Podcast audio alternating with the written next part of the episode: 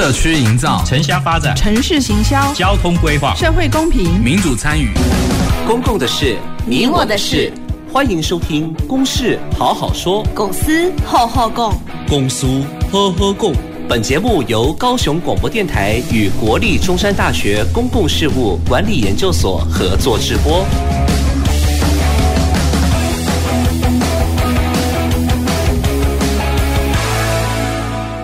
各位听众朋友，大家好，欢迎收听《公事好好说》。本节目由呃高雄广播电台与国立中山大学公共事务管理研究所联合制播。我是今天的节目主持人，中山大学公共事务管理研究所的副教授谢旭升。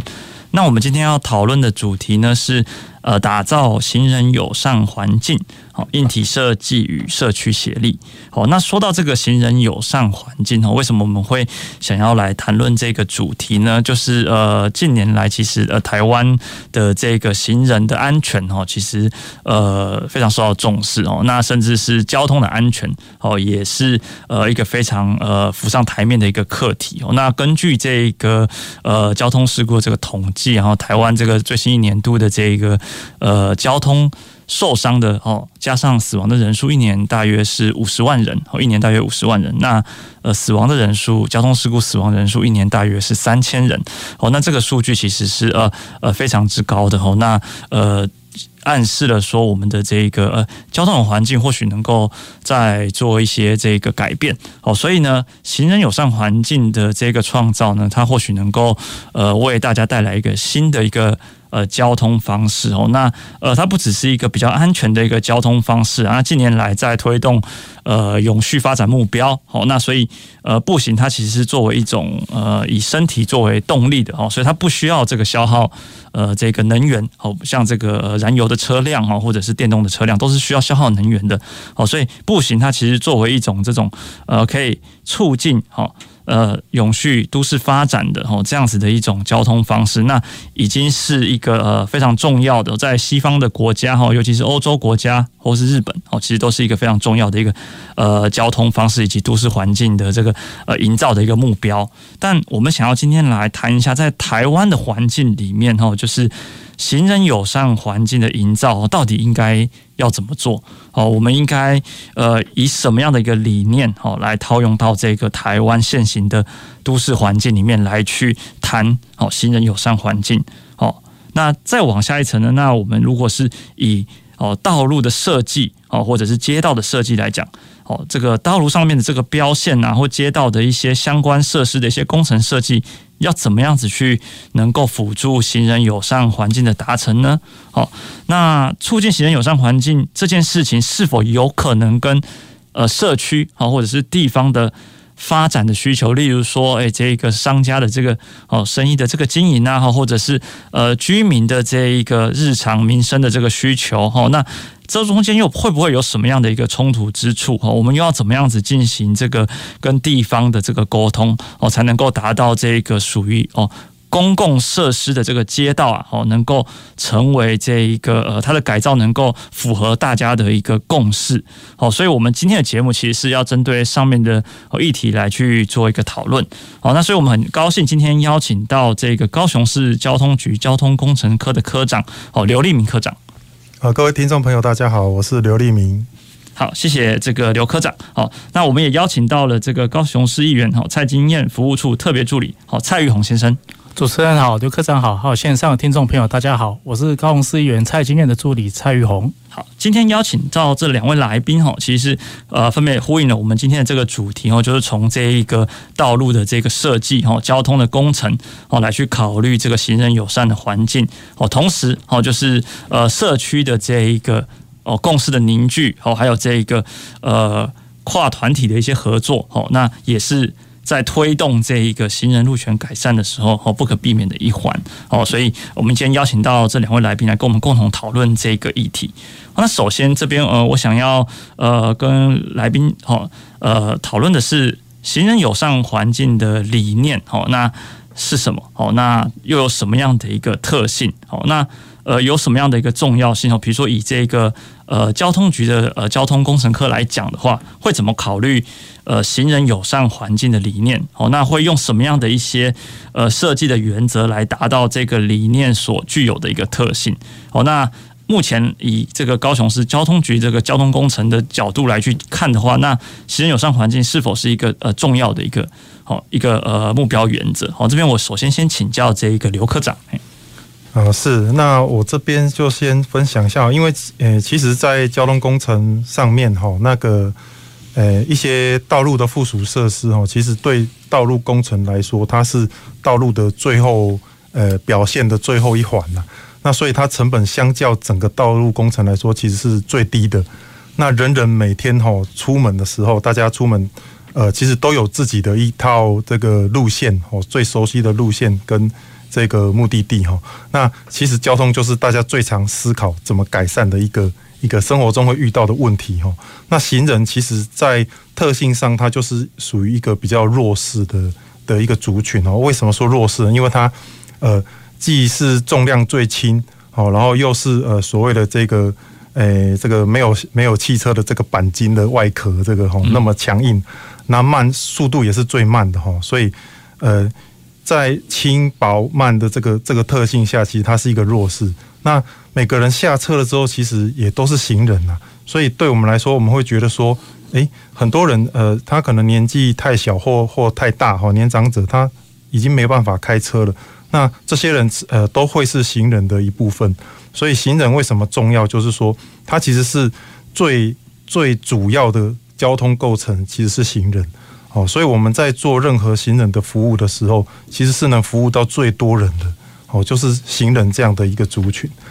那另外就是说，像像我们市府在推广这个大众运输系统嘛，那其实它呃不管大众运输系统怎么样的设计。它的衔接一定是透过步行的方式去衔接哦，第一里路和最后一路一定都是用步行的方式去去使用的，所以呃，这个大众运输它也肩负了这个所谓的这个低碳哦环保的这个很重要的一个责任哦，所以呃，不管在各个施政方面哦，其实行人这样子的一个一个改善哦，其实都是最重要的。那我们要特别去能够保障它的一个安全性哦，还有它的优先和便利性哦，要鼓励大家。能够多多愿意的步行哦，那甚至还有考虑到后面呃环境整理的舒适性等方面哦，所以呃对市府来说哈，不管是交通工程还是道路工程，其实行人都是呃非常重要的一个部分。这样子。好，谢谢刘科长哦。刘科长刚刚从这一个交通局的呃角度来去呃说明这个行人的呃交通哦，那其实是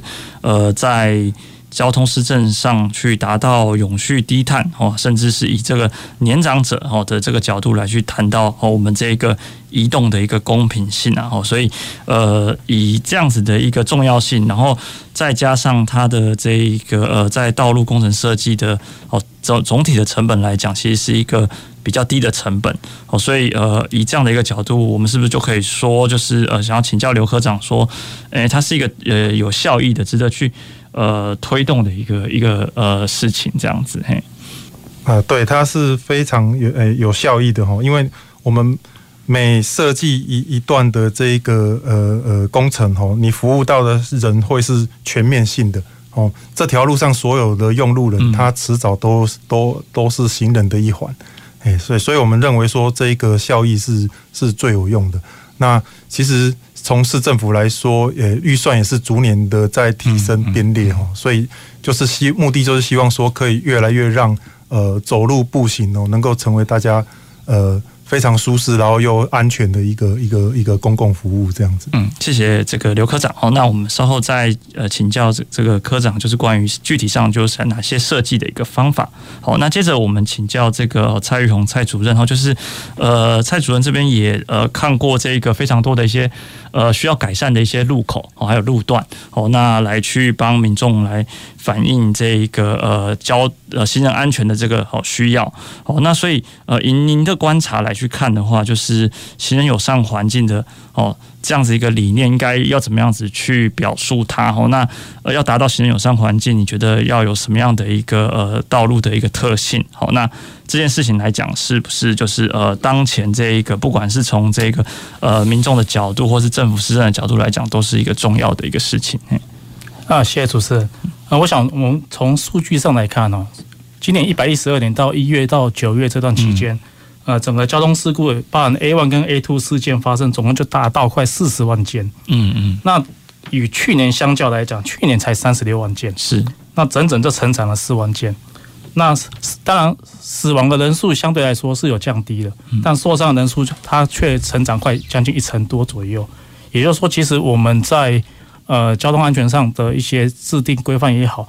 对行人的安全来讲，其实还是有很大进步的空间。那民意代表这边的立场，其实我们平常就常常处理哦民众陈情案件啊，不管是停车格位啦的画色涂销，或者说红绿灯啊或者路行的去调整，这个我们常常都接到。嗯，那往往都是比较倾向于单一案件，都是有呃里长也好了，还是说民众个人的需求。那在服务这个过程中，我们就觉得。有一些好的一些制度跟政策，呃，它应该要制度化，形成一个政策，由交通局、由市府这边来去全面性推动。包括像我们如果觉得可行的话，甚至可以推广到全全台湾，哦，由交通部来主导来主政。那至少我们会觉得说，这个对呃行人来讲会有有相对的一个呃绝绝对的帮助。那刚刚陈主刚刚科长也提到，呃，每一位用路人。下了车之后都是行人，嗯，那我就举一个很简单的、最主要一个例子哦。大概在十一年前，呃，那时候我们我们服务处接到两个陈情案件，那个是民众在走下所谓的我们的原始人行道原始的时候，他刚好踩踏到那所谓的 L 型侧沟的那个呃沟沟沟盖上，那那个沟盖当时它的那个设计设计的弧度达到快六十度、七十度那种那种。那种那种倾斜度，其中一位她是知名的我们服饰店的老板娘，她当场她的腿就骨折了。另外一位是我们在百货公司一个柜姐，她踩到那个侧沟之后，她当时两只脚都开放性骨折。那过程这过程中，我们协助她去申请国赔，有事我后来也经过调解的方式，后来也赔偿了她。那在这个过程中，我举个呃，要这样讲就。我有一天我们要去看那个现场的时候，刚好议员蔡今天刚好载我到现到那附近现场，他路边要停车嘛哈，他刚好我刚好到了，我车边把门打开，我一脚踩下去，刚好就踩在那个车沟上，我当场我的脚扭到，就马上就印证每一个人都是新人，我也是，我这当下我也是受害者。那好在交啊、我们公阳光处当时养工处现在还有水利局。也听了我们的意见，我们的建议，当时也把整个美术馆地区所有的 L 型车沟做了一定的改善。那当然，全台湾或者全高雄市，其实还有很多这样子的一个地，很这样这样有瑕疵的地方，我们觉得都应该去做适度的去做调整。那也就是说，这样子的过程中，其实我们可以从从这样子一个服务案件里面去找到，呃，应该去把它立下制度，哦，甚至把它作为政策。那对行人安全来讲，它都是有一定的帮助。好，谢谢蔡主任的这个从呃民众的这个哈陈情的这个角度哈，来就跟我们分享，就是呃在承承继这个刚刚的观点哦，就是呃不管大家使用什么样的交通运输工具哦，那呃他呃。他使用这个工具之前，或者是使用这个工具之后，哦，他都是以一个行人的身份在这个街道上行走，哦，所以街道上的这个设施能不能够带给这个民众，就是呃，能够呃放心或者很轻松的这个步行的这个体验，哦，那其实呃，在行人友善的角度来讲，哦，就是呃，或许也是呃呃，这一个环境营造上面需要去考量的一个事情。好好，那接着我们将这一个呃呃行人友善环境的理念的一些呃设计的手法，好来对这些事情来去进行讨论哦。那这边想要请教这个刘科长哦，就是呃，关于这一个呃，在交通工程的这角度来讲，我们可以怎么样子呃，透过标线的设计呢？哈，或者是我们在以更广义呃。以范畴更广的角度来去说，就是呃，例如说像交通局最近也有在推这个呃交通宁静区嘛，好，那有没有类似这种比较广的这个角度来去呃达成这一个行人友善环境的促进？好，那具体的一些手法，还有一些设计的原则，或者是说有没有一些这个嗯案例的这个地区哈，可以呃供这个呃其他地区来去做一个参考？好，这边请教刘科长。是，那其实从这个市府的角度来看，哈，那整个的呃人行道的这个环境哈的整理哈，它大呃可以从我觉得是可以从两个方面来讲哈。大概第一大部分就是说是也不外乎就是处理交通的这个这个角度嘛。第一部分就是路段上呃行人怎么样去安全的走路，好，那第二个部分就是说行人会有需要穿越道路的时候，哦，所以到了路口。那怎么样来做安全的穿越？哈，大概从工程方面，我们可以从这两个方面去下手。那当然，路段上的话，就是呃，包含说我们呃，公务局啦，跟教育局哈，这几年都一直在争取经费，在做呃，像人行环境的改善哦，实体的人行道把它做出来。这样，那这也是许多呃市民跟网友呃非常殷切期盼的。那实体人行道当然，因为它是工程大，然后经费高，所以它要做的时间会拉的比较久。那所以教育局这边也是从呃呃教呃学校这个角度来看哦，就是他们也有做通学道。那有一些部分就是因为它需要取得用地，那通学道的概念就是说它是透用用的是学校自己退缩的这个空间。那退出来之后，它一样可以在围墙边哈做很多这个呃实体的这个通学的空间。那这两个部分是实体的的部分哈。那只是说呃，这都听起来是比较片段的哦。当然我们执行都一段一段去做。嗯那当然有很多现在还串联不起来的动线。那这个部分就是由交通局这边。我会去用标线的人行道去把它串接起来，那这样呃，透过就是说能够在最短的时间内让这个步行的路网可以最大化，我是希望可以达到这个目标。那标线人行道在做的时候，当然也会搭配校区和这个主持人刚才提到的这个交通宁静区，哦，那就是我们会实施说，呃，不是呃，我当然标线规范了行人行走的合法空间。但是车子你也要注意，这些行人会行走，那所以就特别搭配这个速线，还有一些警告标志哈，像呃这个呃速线三十啊，然后当心呃学童哦这样子的一个标志啊，我让这个用路人哦驾驶人也知道说这里有行人在通行，你需要特别的注意。那到了穿越路口的时候，这个我们的设施就更多了，因为其实我们呃刚也有提到说。呃，交通事故的发生啊，吼，其实呃，蛮多的比例都是在路口，因为路口就是车子和人的动线要去交织的地方，那它当然会是呃重兵要防守的地方哦。那所以我们也包含了标志、标线、号志这三大交通工程设施都会上去。那尤其是号志的部分呢，像像现在市府就是因为高龄化的社会嘛，所以我们也不断的在一些呃路口，我们把行人灯去做放大。那放大的话，就是好处就是说我可以比较远的距离，我就可以注意到它，然后我知道我的秒数剩下多少可以步行。那当然前一阵子也不断的使用这个呃所谓的行人早开实相和行人专用实相哈。那其实呃许多议员都有关心我们说，呃那个是什么意思哈？因为写的那个字，那行人早开实相意思就是说，呃我们这个牌子立上去之后是告诉所有的这个呃驾驶人。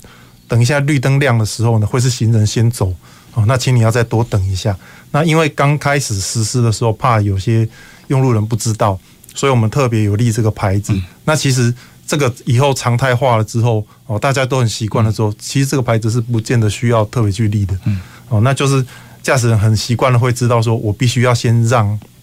行人先走。哦，那这是一个养成习惯的过程。那专用实相就更。更呃绝对了，就是我直接把人和车通行通过这个路口的时间哦，直接做区隔。那所以行人可以有自己走的时间哦，那车子会有车子走的时间，就不用再有担心这个交织的这个问题发生。哦，那当然这个是在行人比较多的路口哦，才我们会特别用这样的方式去实施。那有一些干道，呃，市区呃主要干道车流量非常大的，如果我们实施这一个呃方式，其实对车流的冲击来说，哈，难免还是会比较大，可能就会有接缝时间会比较塞的这个问题发生啊。所以我们现在做的路口哈，比较是。呃，属于这个行人多的那干道的部分，我们大概呃是用到行人早开，不是用行人专用事项哦，是这样子的一个搭配。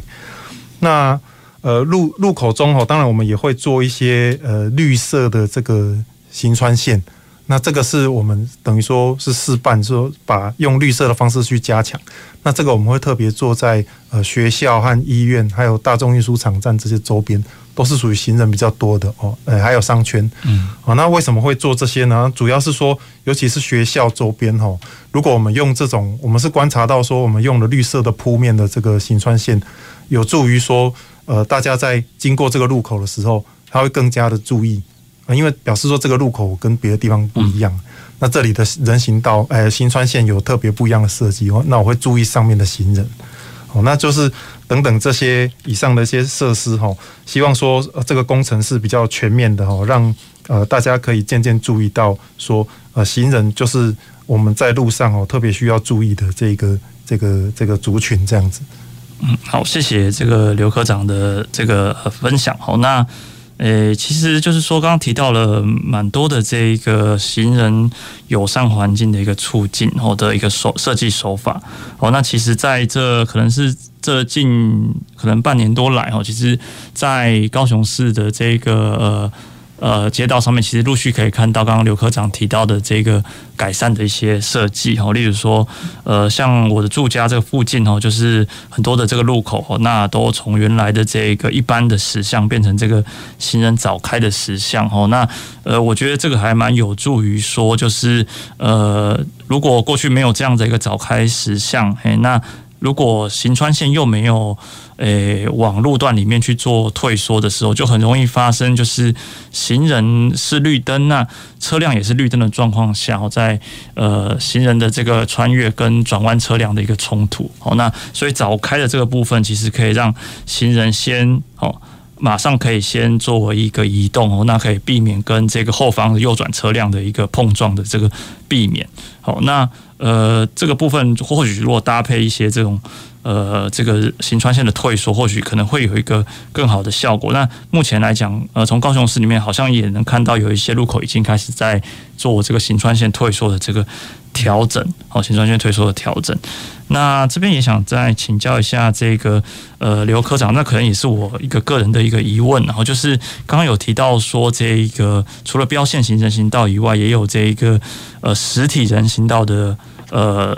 这个呃。整件嘛，对不对？好，那嗯，目前看到是说有提到说，例如说像是公共设施用地的退缩，例如说学校就是一种公共设施哦，公共设施的这个用地退缩，然后来去做出这个呃实体的人行道哦，那这样就会比较，它就可能就实体人行道就比较局限于围绕着学校的这个四周出现哦，那但是很多孩童的通学，他可能不是围绕着这个学校的四周哦，那。这个部分，刚刚科长您有提到说，呃，会透过标线型人行道这个部分来去做一个补充，好，那来去呃连接这个通学的步道。那这边我有一个疑问，就是说有没有可能是从呃道路这个公共设施用地本身来去处理这一个呃实体人行道的会呃建设呢？那可能它当然就势必要搭配一些。其他的像是车道瘦身，类似像这些手法来去合并的进行，就是目前呃交通局是怎么样子去去考虑这一个呃实体人行道的一个一个整件这样子嘿。是那因为呃标线人行道就是毕竟对我们来说就是它不是一个物理性能够阻隔人和车的一个手段哦，它其实是从。法规和这个视觉性的方式去做警示，所以真正它，我我们会定义说它是辅助的。那真正的长期的目标还是要推广成实体的。那也诚如主持人所说，就是呃，现在诶，早期我们高雄市的，其实人家会称说高雄的马路又大又直又宽，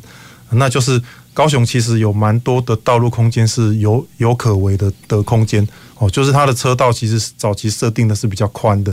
那如果透过一些车道瘦身的手段，哈，像说有些三点五米的大车道，我们缩成三米，那其实都符合规范的。呃，状况下，其实三米的好处就是说，车子它本身也可以降低它呃过快的车速哦，降低它的自由度之后，给它一点点警示的这个效果。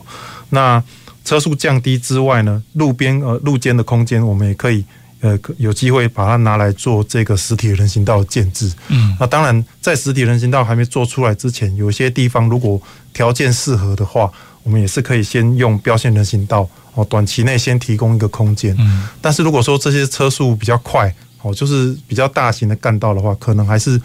呃朝向长期的方案，哈，就是用呃实体的这个建制。那只是实体，它当然也很有一些手呃有一些不同的工法可以处理，哈，像是说，呃，也可以说是用原石去做区隔，好像其实我们在日本其实看到蛮多这一种，就是人行道的高层其实没有特别高。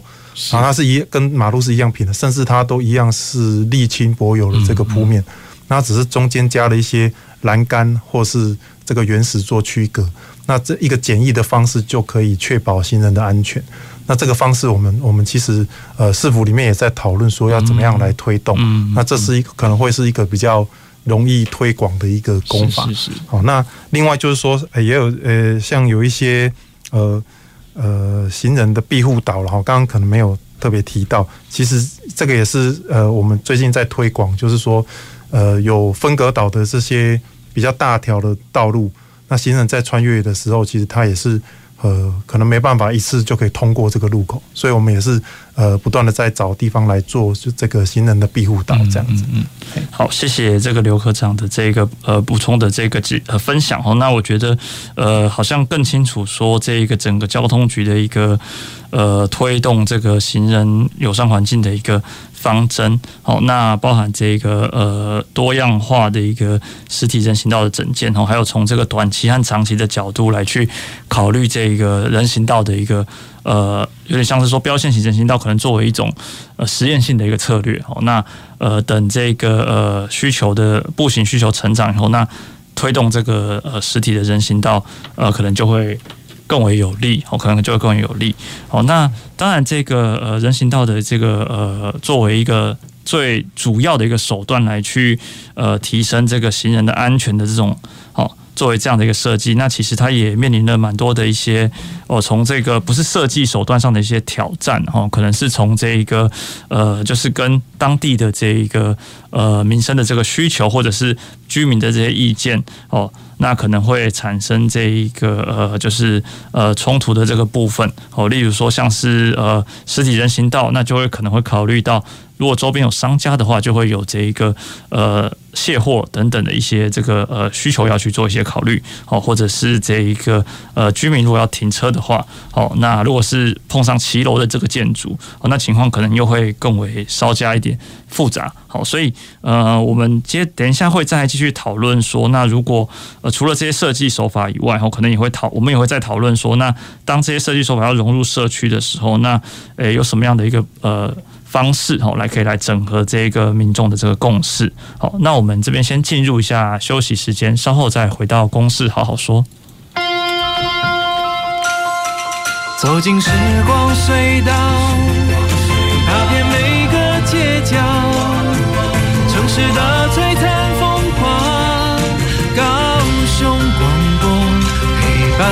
你探索。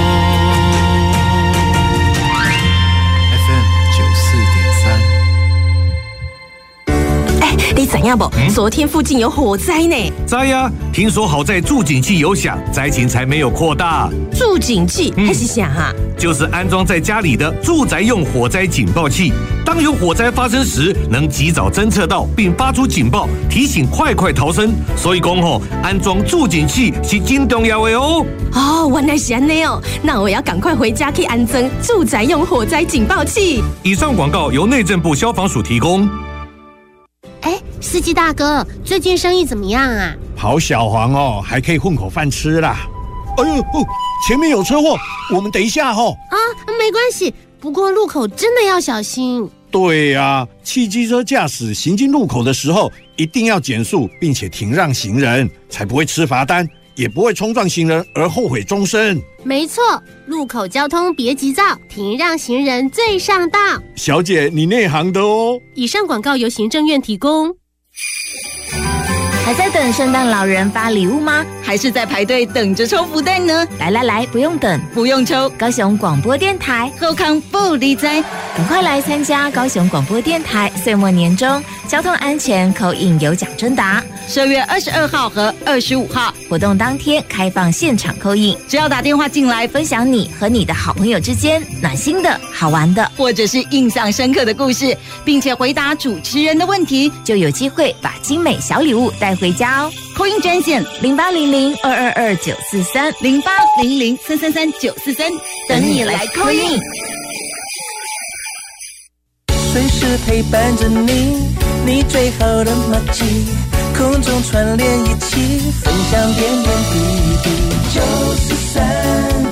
九四三，九四三，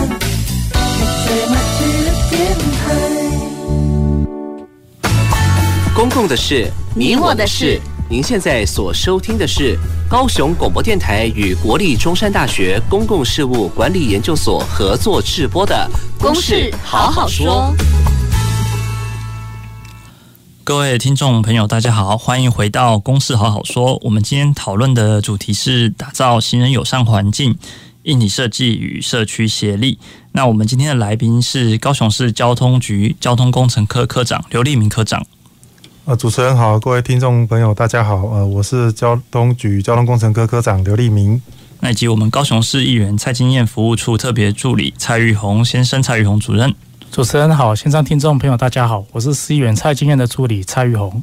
好，谢谢两位来宾。那我们接续呃前半部分的讨论哦。其实我们前半部分是从这一个行人友善环境的这个理念还有特性，好，那去谈到这一个呃街道的设计以及这个交通工程的一些手法，后来去促进行人友善环境。哦，那呃接着我想请教这个呃蔡主任哦，就是说，诶，就您这个会看一些路口啊路段的经验，以及接获这个民众的这个呃需求的一些反应里面，哦，就是呃有什么样的一个呃。好的一个，您观察到的一些哦，就是路段或是路口的一个设计，对于行人来讲是比较友善的。我想，我们交通安全哦，没办法完全寄望在民众自律的行为上面。所以，如果未来如果可以透过标线的设计，然后订立一套这样的秩序，民众照着这样的秩序去走的话，未来就会形成一一一呃一个一个文化。那举例来讲，像我们过去我们在在台北，我过去在台北读书，那我们。摩托车停着，走路二十分钟、三十分钟可到达的情况下，这个我们都能接受。但在高雄来讲，却非常困难。我民众通常都希望摩托车可以直接抵达他的目的地，可以到停到他家门口，所以要他去徒步去步步行，这对高雄的人来讲是有一定的困难层。那过去过去几年里面哈，其实呃，我们用导引线去引导车辆，然后避免车子啊或者去切西瓜的情况，然后导致。A 柱去挡到视线啊，跟行人去发生碰撞的情况。那目前现行做法，呃，不管是透过潮化线啊、潮化岛的方式，甚至也要像我们形成庇护岛，那我们可呃也充分可以去保护我们行人。那目前来讲，很多县市也开始有做所谓 Z 行人行道啊搭配庇护岛方式去做，来保护行人的那个的安全。那刚刚陈总科长刚刚提到，其实还有主持人也有提到，说我们行川线退缩。好像是要成为我们现在呃政府的一个共识。那我到澳门的时候，我发现澳门其实它的行穿线就是都退缩的。嗯，哎，我当时我到路口，其实哎找不到行穿线在哪里，甚至没有号志。嗯，他们很多地方是没有号志灯的。那你必须要往往往路段退缩大概十五米、二十米才看到，哎，原来行穿线在里头。但在台湾，如果行穿线的退缩，我们会遇到一个问题，就是说。呃，当行状线退缩的时候，按法规，它必须在衔接人行道处，它必须要有要有做斜坡道。嗯，那目前我们的斜坡道都是在所谓的交叉路口处，所以未来在人行呃人人行穿线退缩的情况下，你必须斜坡道还要做出来。那再就是所谓的号志灯的设置，你号志灯设置的情况下，你必须设置在店家前面或者住家前，那你必须要取得这个店家或者住家所有权人的同意书。这一点我们遇到在在在实务面上，我们遇到很大困难。那到底常常有里长反映说，这个是对公众事务好的事务，为什么还要由私人来同意？那确实，目前来讲，现行状况就是如此。所以在呃新川线的退缩这一块，在推动上，目前我们我们也蛮困扰这个方面。但希望说，未来如果呃政府如果认为这样子的制度是对的，那是不是势必民众的权益要有所退缩？这点，我觉得我们政府应该去考量。嗯。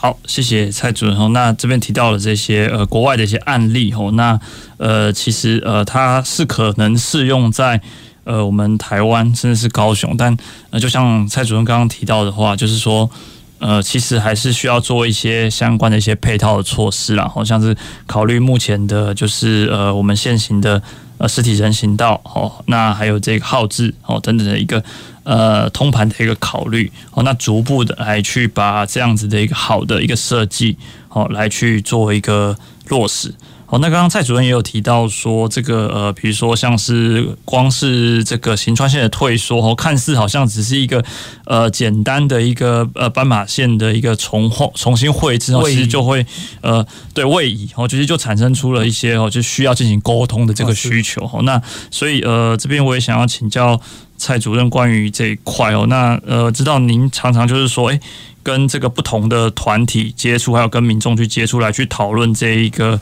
呃街道的一些行政环境的一些事情。有一次呃，骑车去学校的时候，经过这个消防局的前面，有看到。您在那个路口处那边会看哦，就是有看到您哦，就是所以呃这边想要请教，就是说在呃把这些行人环境改善后，就是融入到这个呃社区的需求里面来的时候，就是事情就会变得比较复杂，然后就是说，所以想要请教您，就是说。诶，社区的需求通常是什么？就是跟行人友善环境是其实是匹配的吗？还是其实是冲突的？那呃，那如果它其实并没有冲突，那要怎么样子把呃这样大家的这个共识可以凝聚起来？就是说，诶，有什么样的一些协力啊，或者跨团体的一些合作来去进行这种呃相关的一个社区沟通，这样子。嗯，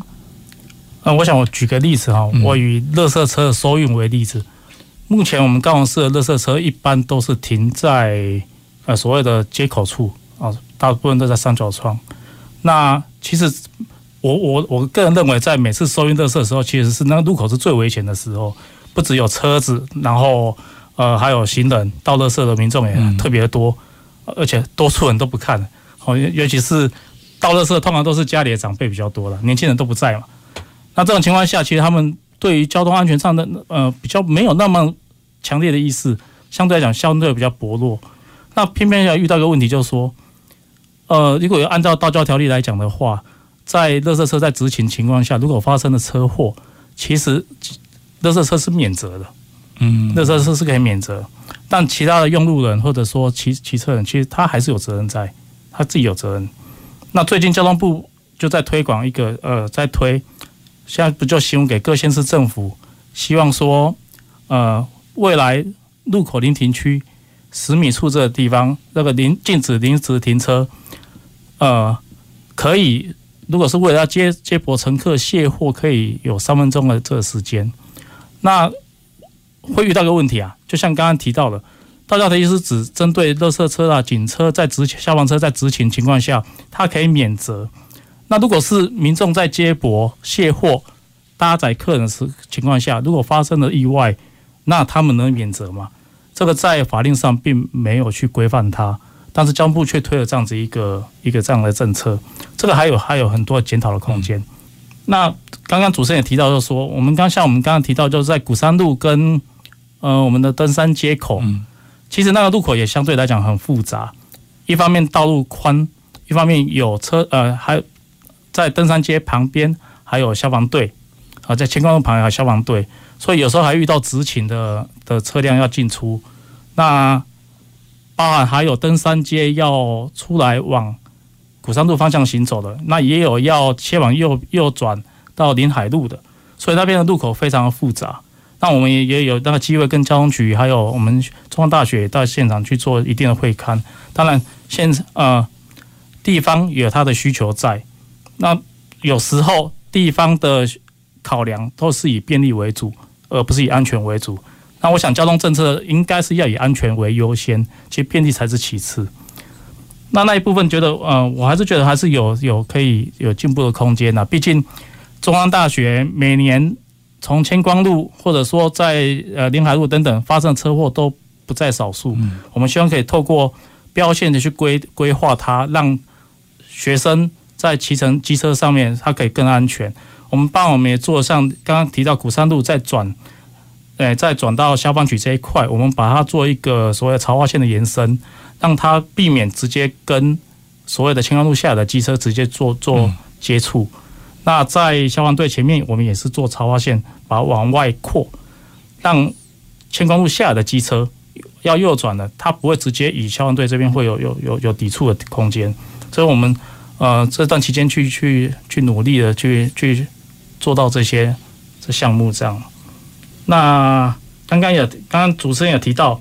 其实我们在地方上要去推动所有的人行标线这个区块，尤其是在哈马逊地区。呃，过去在生态全球交通盛典，当时在临海一路那边有留下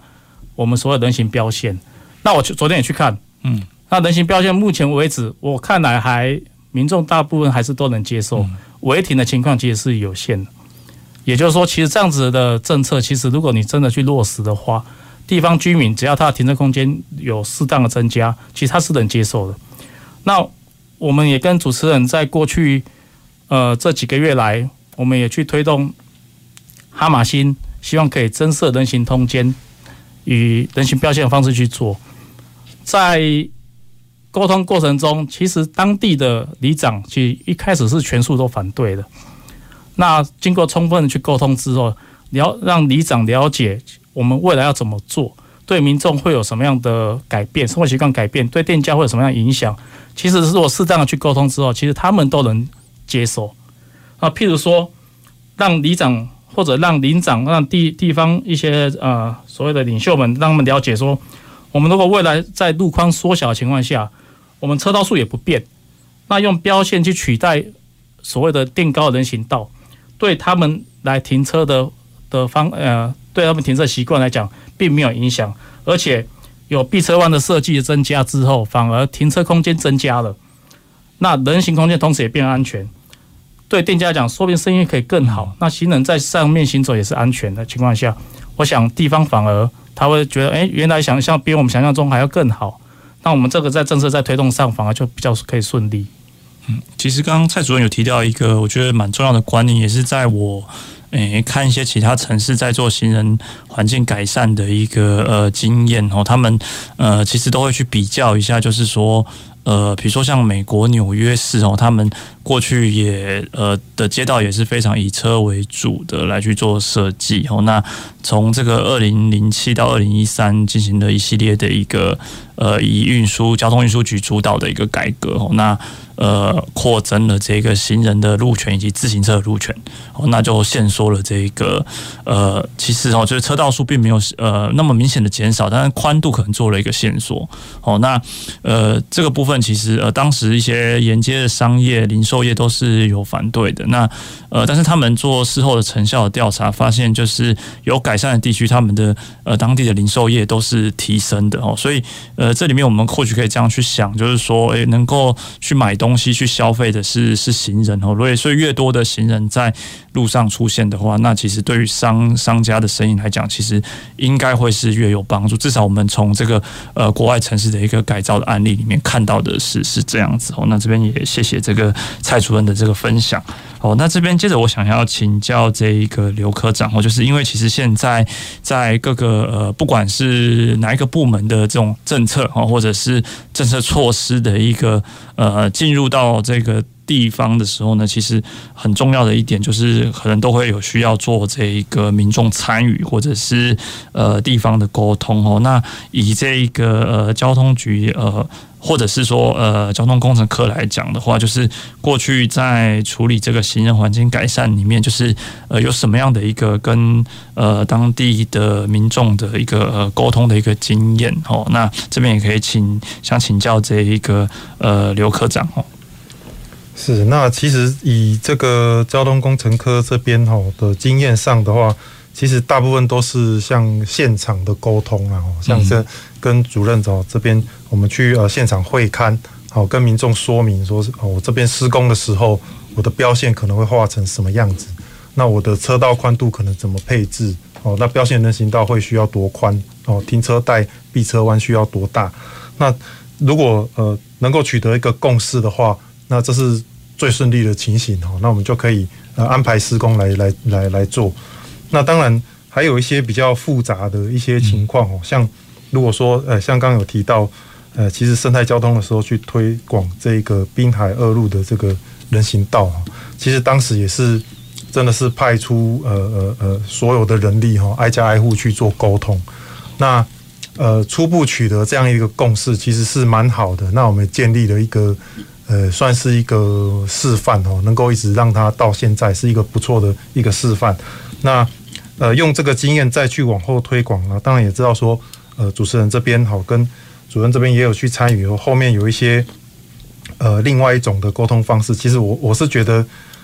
以目前现在来看哦，复杂的呃。呃，工程要推动，其实是像工作坊这种形式，嗯、其实是会比较有效的。那早期我们可能都是用类似说说明会啦这种哦，可能楚河汉界这样子，那就不会获得很好的结果哦。通常大规模的说明会，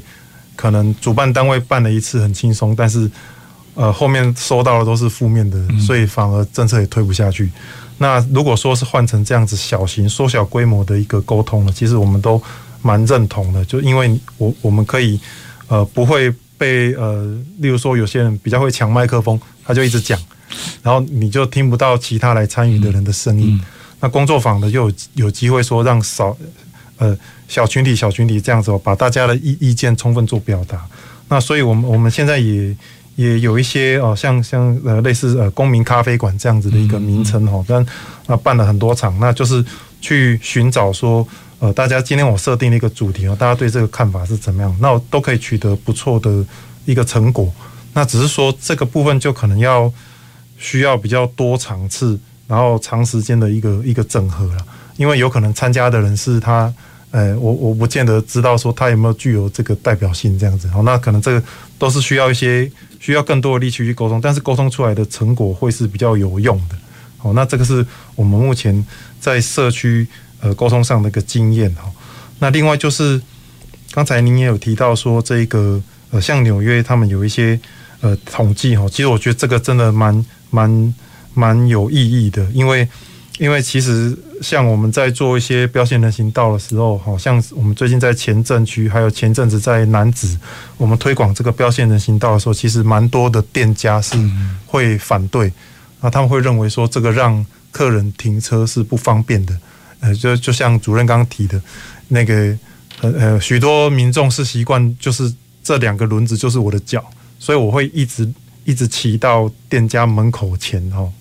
我要付钱的时候我才会下车，然后不然我就不会离开这这台车子。那这样子的习惯就会导致说，我在门口画了这条标线人行道呢，啊，它会压在上面，嗯，呃，就因为这样的一个习惯，那很多民众或是。呃，店家老板他其实不接受说你要在我门口做这个东西，但是哪怕我我们其实安排的停车带就在就只要他车头不要这么靠近住宅，哎，不要不要这么靠近这些建筑物就可以了。你只要后退两公尺，停在那个位置上，大家一起停，哦，你是安全的，行人也是安全的。那我们会因为这样而受到一些挑战哦，还还蛮多店家直接告诉我说，呃，这样你又害我倒掉。那所以我想说，刚才主持人提的这个，我们可能要多整理这方面的数据来做说服了。因为其实行人呃人潮来了，你的生意才会变好。这个观念我们要想办法带进去，让他了解。要不然，呃，其实蛮多的，呃，尤其是我们要做的时候，他就会跳出来串联其他的店家，会说，哎，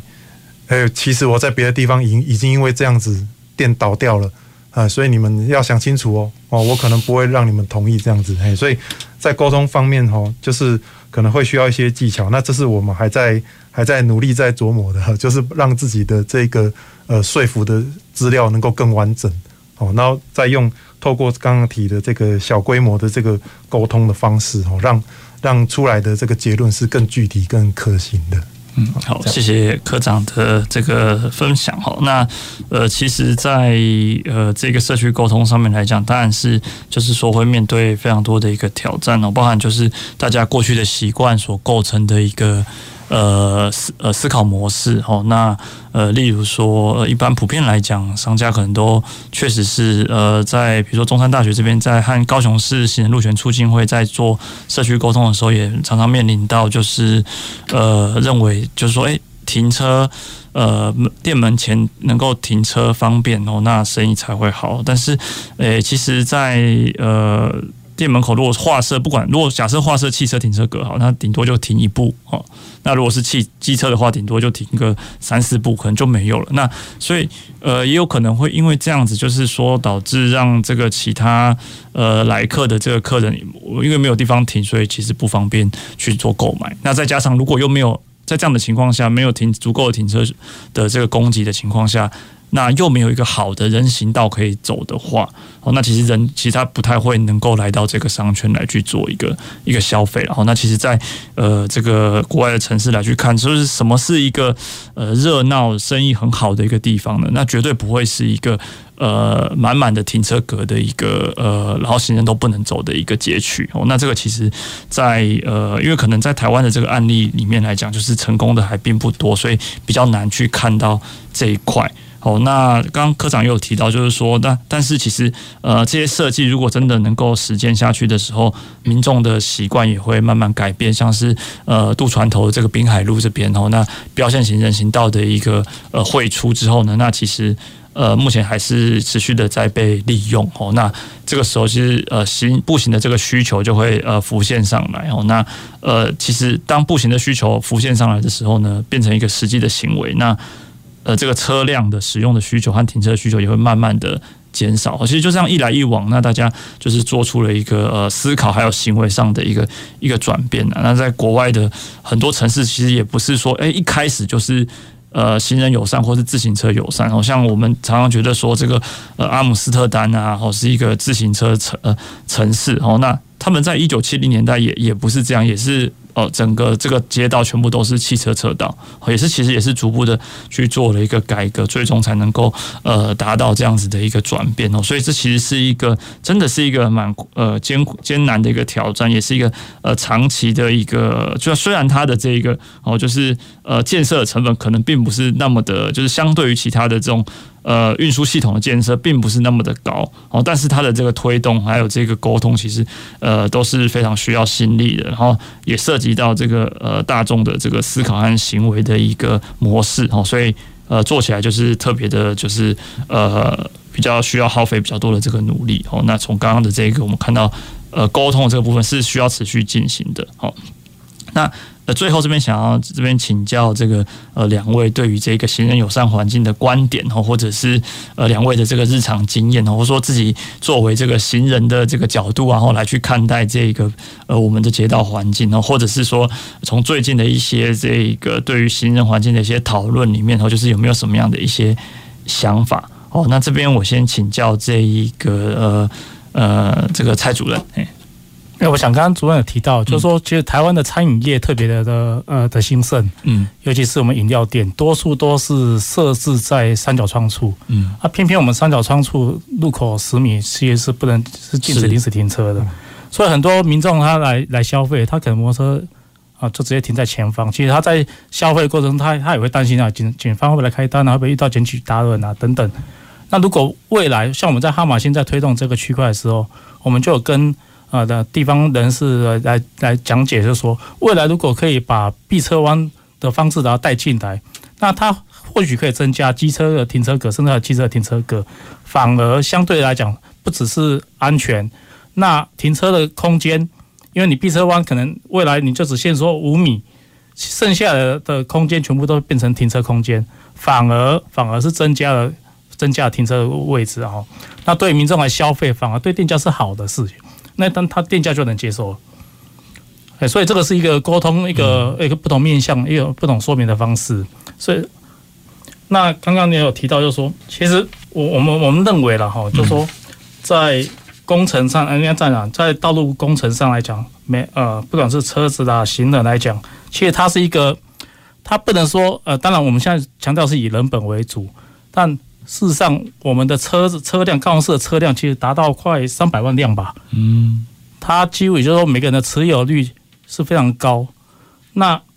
如何在车子行进跟人人的通行上面取得一个平衡？其实我觉得这个也很重要。那当然，为过去都是以站在车子哦，以以车开车的人的立场去定定政策，或者去去做做所谓的地方上建设上的推动。未来当然希望可以站在民众的角度，以行人的角度。我们这样举个例子为好，像有些油气油油气设施，当我们在做呃当做好的时候，其实。还是要用小朋友的立场，嗯，去看看这样子油气安全到底安不安，到底是不是安全的。那在交通设施也是相相对也是一样的道理。刚刚科长最早科长也有提到说，我们其实我们台湾人口也老化，那老老人家年纪大的人相对来讲比较多，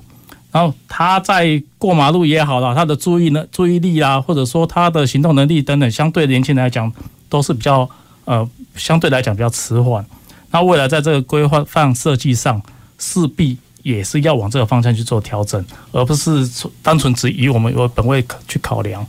在以上一些分享，嗯，好，谢谢蔡主任的这个呃看法看法的分享。那接着请教刘科长，哎，哎，是因为哎也是补充说，我们这个标线人行道的画设了哈，其实像刚才主任所分享的这一个。这一个案例其实是蛮好的，因为我们其实是现在在规划标线人行道的时候，其实都会有考虑到这个店家或是住家的这一个停车要怎么处理。然后那基本上，呃，只要是够大条的路的话，我们利用的一个透过一个这个车道宽度的重新分配哈，我们都可以配置得出新的停车空间。那反而是属于一个可以留得住人，也可以便利。呃，这个居民使用的一个空间哈，所以反而是更符合大家生活的需求了。那只是说在沟通方面，我们还需要再去精进哦，让大家不要误会了这一个好的一个设施跟设计。那回到就是说行人的